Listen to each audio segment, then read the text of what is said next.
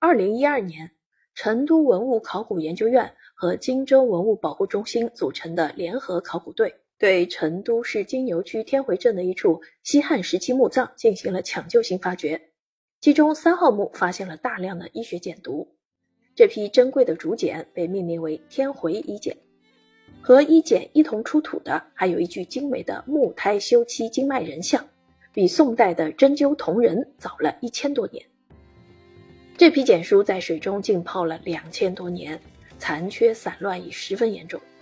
整理组结合竹简形制、堆叠状况、字体差异、简文内容等，并模仿古人制作简书的流程，用三年的时间解决竹简编连、释文等重难点问题。经整理拼接后，得到了九百三十支一简，两万多汉字，兼见篆隶、古隶及隶书。可见是墓主人生前使用的书，而非下葬时一次抄录。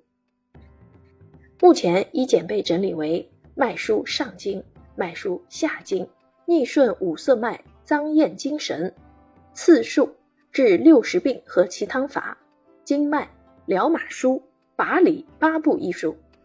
涉及医学理论、治法、成方制剂文献等内容，构成了一门系统的医学体系。从考古发掘到整理出版，历经十年，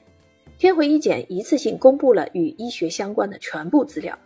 主要包括竹简的红外扫描图像、可见光彩色图像、反应纹图像、释文注释及修漆经脉人像的高清影像，还附有详实的整理说明、室内清理接波示意图、修漆经脉人像的彩绘线图，为读者提供了准确可靠的一手研究资料。